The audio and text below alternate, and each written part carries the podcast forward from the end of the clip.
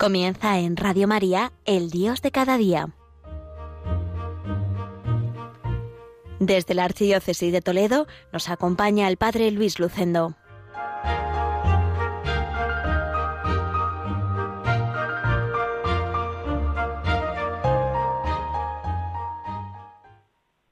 Muy queridos oyentes de Radio María, reciban un cordial saludo desde Villacañas en el programa El Dios de cada día del cuarto viernes de cada mes. Les habla Luis Lucendo desde esta parroquia toledana, enclavada en la comarca de La Mancha. Estamos viviendo el tiempo de la vendimia. Nos unimos a los trabajadores que están en esta hermosa y dura tarea, en estas tierras manchegas y en otros lugares de España. Ciertamente vivimos un tiempo difícil, lleno de incertidumbres, valga la redundancia la prudencia debe estar presente siempre, pero también la esperanza y la fe. Y me atrevo a decir que también la ternura.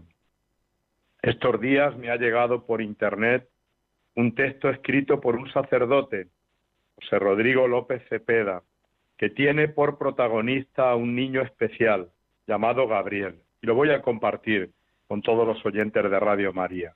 Dice así. A los seis meses de ordenado, mi obispo me envió a dirigir una parroquia en el Pirineo aragonés. Tenía que suplir a un párroco que llevaba allí más de 30 años, por lo que me encontré con la no aceptación de los habitantes de aquel lugar.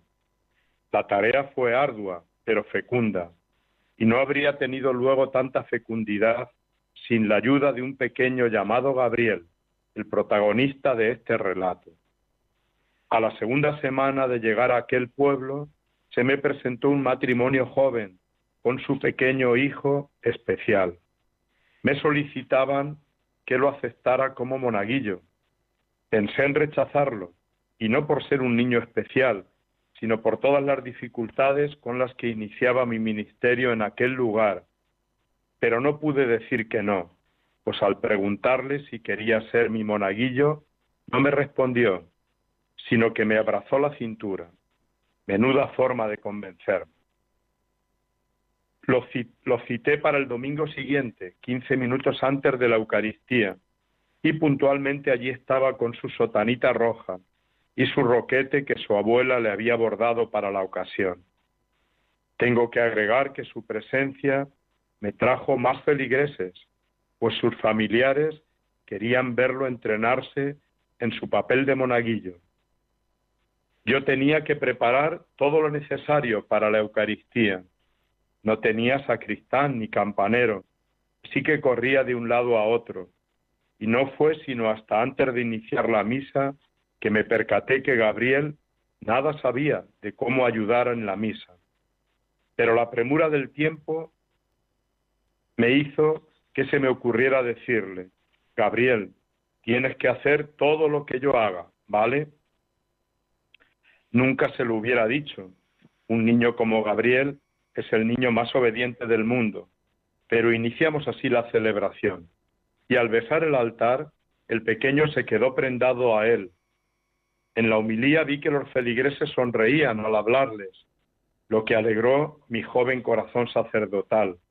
Pero luego me percaté que no me miraban a mí, sino a Gabriel, que me seguía tratando de imitar en todos mis, movimientos. En fin, una de detalles de aquella primera misa con mi Nobel monaguillo. Al terminar, le indiqué qué, qué tenía que hacer y qué no. Y entre otras cosas le dije que el altar solo podía besarlo yo. Le expliqué cómo el sacerdote se une a Cristo en este beso. Me miraba con sus grandes ojos, interrogantes, sin llegar a entender del todo la explicación que le daba. Y sin callarse lo que pensaba me dice, anda, pues yo también quiero besarlo. Le volví a explicar por qué no, y al final le dije que solo yo lo haría por los dos. Pareció que quedó conforme. Pero al siguiente domingo, al iniciar la celebración y besar el altar, vi cómo Gabriel ponía su mejilla en él, y no se despegaba del altar, con una gran sonrisa en su pequeño rostro. Tuve que decirle que dejara de hacer aquello, Al terminar la misa le recordé, Gabriel, te dije que yo lo besaría por los dos. Pero él me respondió, Mosén, yo no lo besé, él me besó a mí. Serio le dije, Gabriel, no juegues conmigo. Y me respondió, de verdad, padre, me llenó de besos. La forma en que me lo dijo me llenó de santa envidia. Al cerrar el templo y despedir a mis feligreses, me acerqué al altar y puse mi mejilla en él diciéndole, Señor, bésame como a Gabriel. Aquel niño especial me recordó que la obra no era mía y que ganar el corazón de aquel pueblo solo podía ser desde esa dulce intimidad con el único sacerdote de Cristo. Desde entonces mi beso al altar es doble, pues siempre después de besarlo pongo mi mejilla para recibir su beso.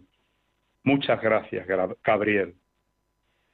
Acercar a los otros al misterio de la salvación nos llama a vivir a diario nuestro propio encuentro.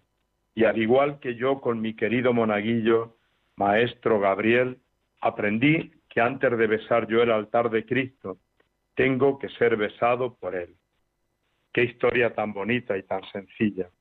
Esta historia a mí personalmente me ha recordado a tantos niños, jóvenes y adultos especiales que he conocido en las diversas parroquias a las que he servido. Recuerdo perfectamente en Vargas varios de ellos, dos de ellos hermanos, que siempre iban juntos y siempre con una sonrisa. Y también aquí en Villacañas, cuántas lecciones he aprendido de ellos y de sus padres. En este mundo donde la cultura de la muerte avanza, debemos valorar mucho a estos niños y niñas que llenan el mundo de ternura y ayudar con medios económicos y apoyo moral a sus padres. Siempre que veo a un padre o a una madre de un hijo especial, le doy las gracias por su testimonio y le digo que me recuerdan el amor de Dios, siempre gratuito y desinteresado. Pues vamos a hacer una pausa musical, escuchando una canción preciosa de Atenas y Pablo Martínez, todo es tuyo, todo es de Dios, la vida de cada persona también es de Dios y de Él lo recibimos todos. Escuchamos con atención y así descansamos un poco de palabra.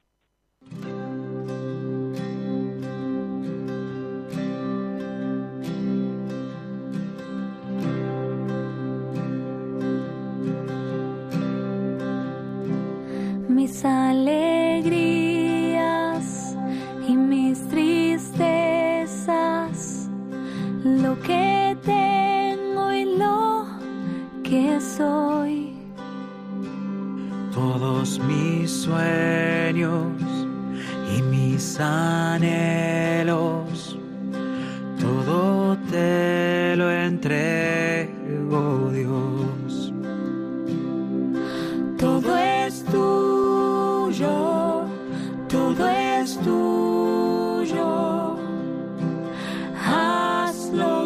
quieras de mí. Todo es tuyo,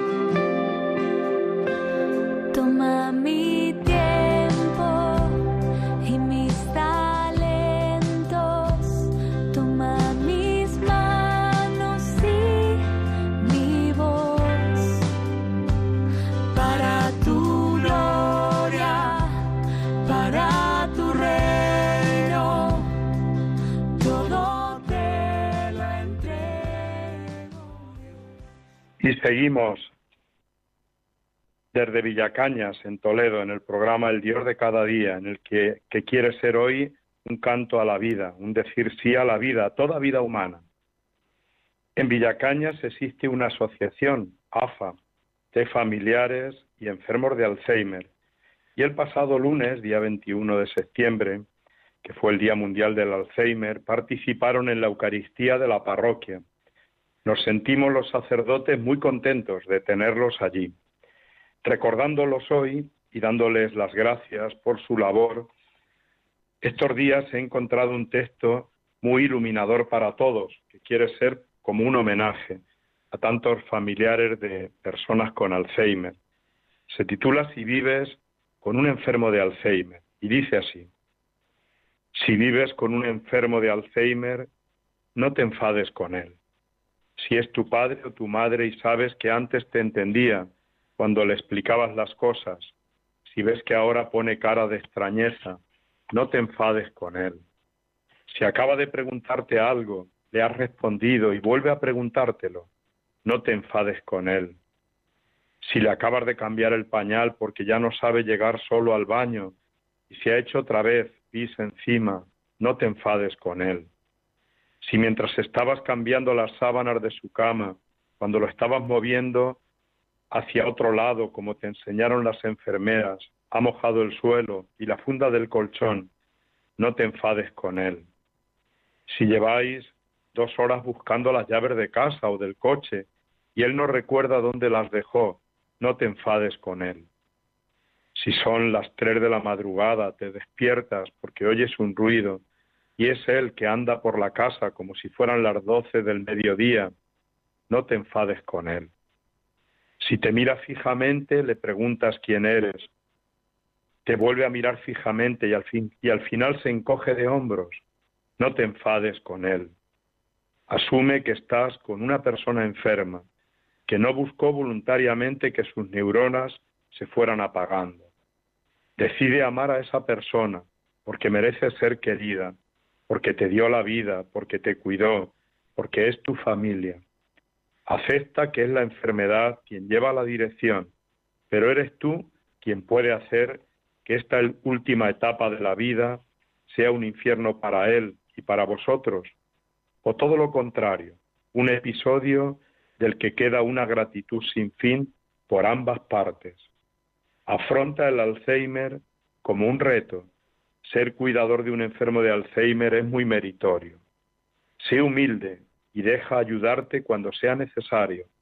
Aprende a descansar para poder cuidar. Esta no es la carrera de los 100 metros lisos. Puede que sea la maratón o más. Cambia el orden de prioridades que tenías antes de que le diagnosticaran el Alzheimer.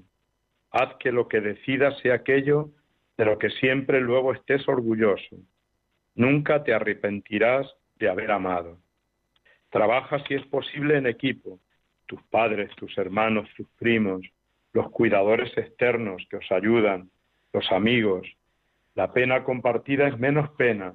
El cansancio y la fatiga se pueden distribuir un poco y el apoyo psicológico y moral ayudan un montón. Si eres creyente, te ayudará a contar con Dios en cada una de estas jornadas.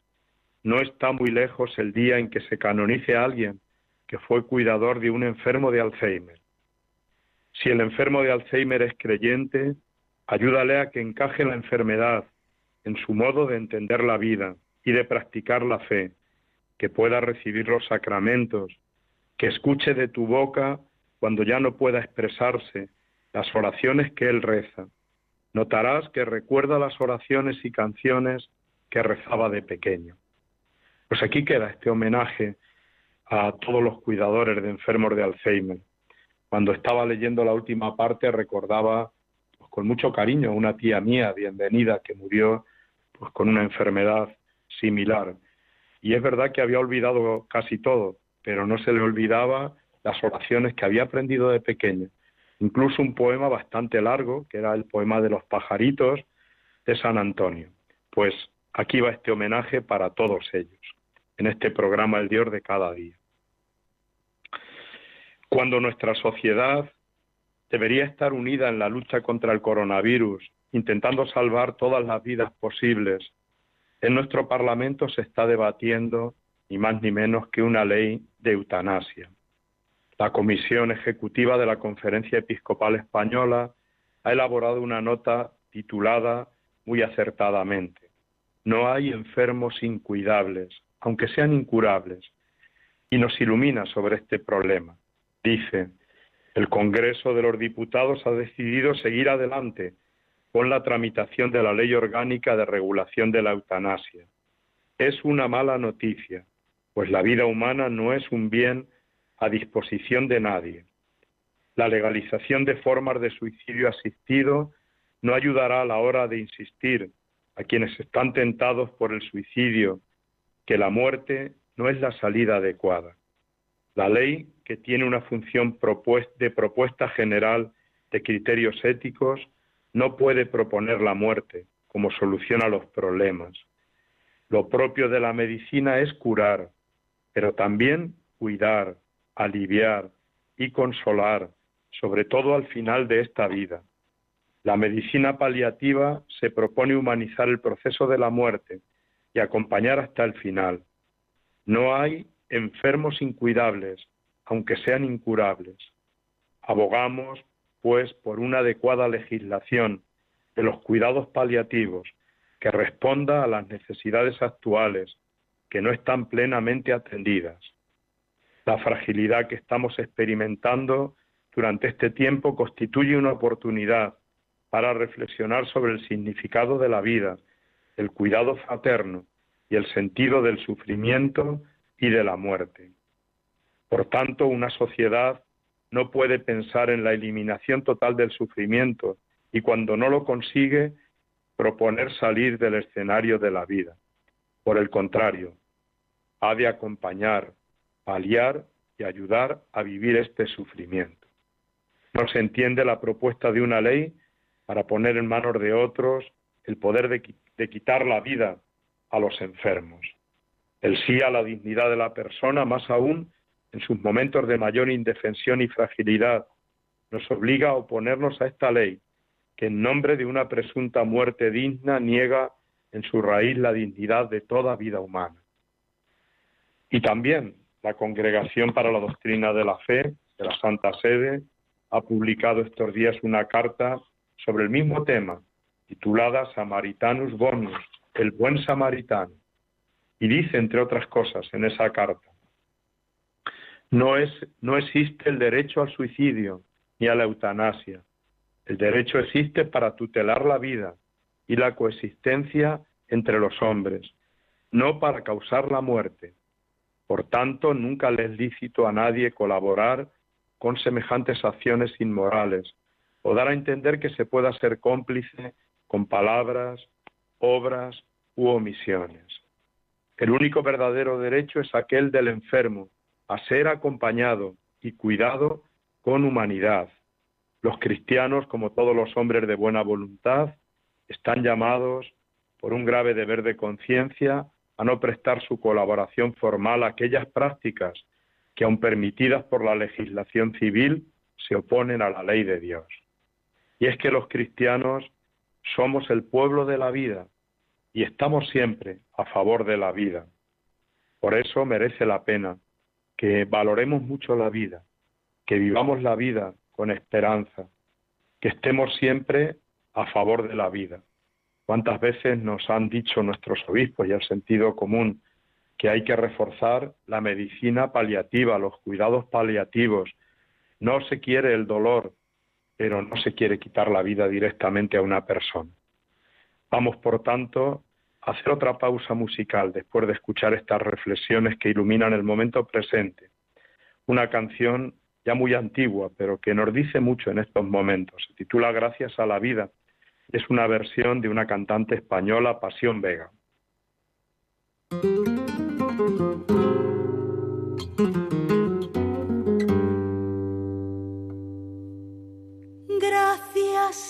Vida que me ha dado tanto. Me dio dos luceros que cuando los abro, perfecto distingo lo negro del blanco y en el alto cielo su fondo estrellado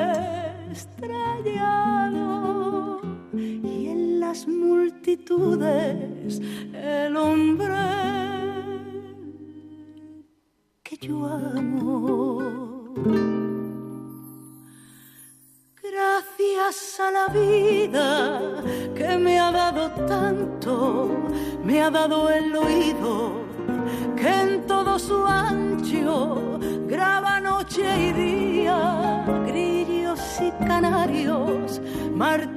turbinas, ladridos, chubascos y la voz tan tierna de mi bien amado.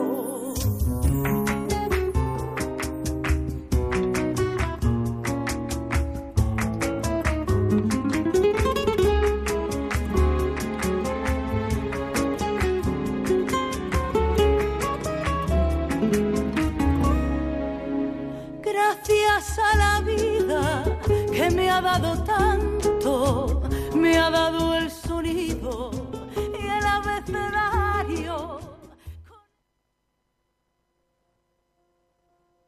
Y estamos ya llegando al final de este programa El Dios de cada día desde Villacañas en Toledo. A mí siempre me gusta terminar con un poema, con la poesía, para hablar de Dios, para hablar del amor el mejor lenguaje es la poesía, lenguaje poético. Estos días he encontrado en la revista Magnífica, que recibo y que me ayuda también pues, a preparar la Eucaristía y en la vida espiritual, un poema de un autor que yo no conozco ni había oído hablar de él, se llama Félix Mansilla y Arcos, y se titula el poema Antes de ti, ¿qué sucedía antes de conocer a Jesús? ¿Qué sucede cuando conocemos a Jesús? Dice así este poema.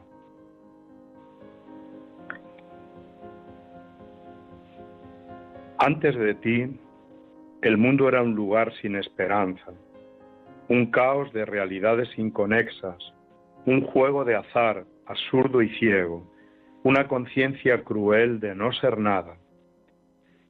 Antes de ti, el mundo era escapar de la sentencia, huir hacia adelante para sobrevivir, la muerte por destino y el camino dolor, un tiempo consumido a bocanadas. Antes de ti el mundo era una lucha desgarrada, un combate rugiente a tumba abierta, una daga clavada en la conciencia y su herida mortal que sangra y sangra. Antes de ti el mundo era promesa traicionada, mil caminos frustrados a la felicidad, una vana ilusión, enferma, contingente, que al final resultaba arrebatada. Antes de ti. Pero cuando te encuentro, todo cambia. El absurdo se llena de sentido, en la verdad, en la que todo encaja. Para entenderlo todo, basta la palabra. Cristo, el Señor, el Dios que se hace hombre. El cosmos se hace canto de alabanza, que ahora alcanzo a escuchar y el mundo se ha llenado de esperanza.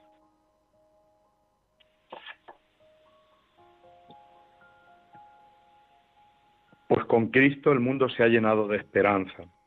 Yo invito a los oyentes de Radio María a renovar esa esperanza en Cristo. Vivimos tiempos difíciles, comenzábamos así inciertos, pero no perdamos la esperanza.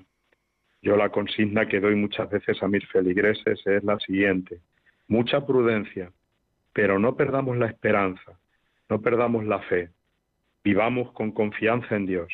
Eso digo también hoy a todos los oyentes de Radio María.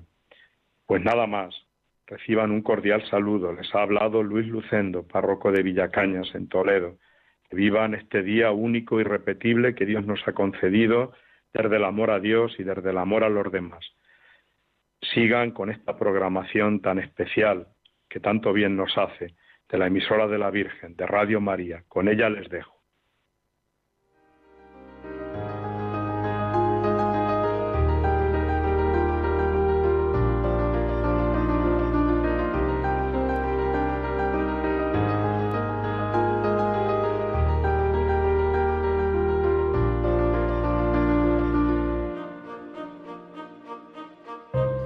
Finaliza en Radio María, El Dios de cada día dirigido desde la Archidiócesis de Toledo por el Padre Luis Lucendo.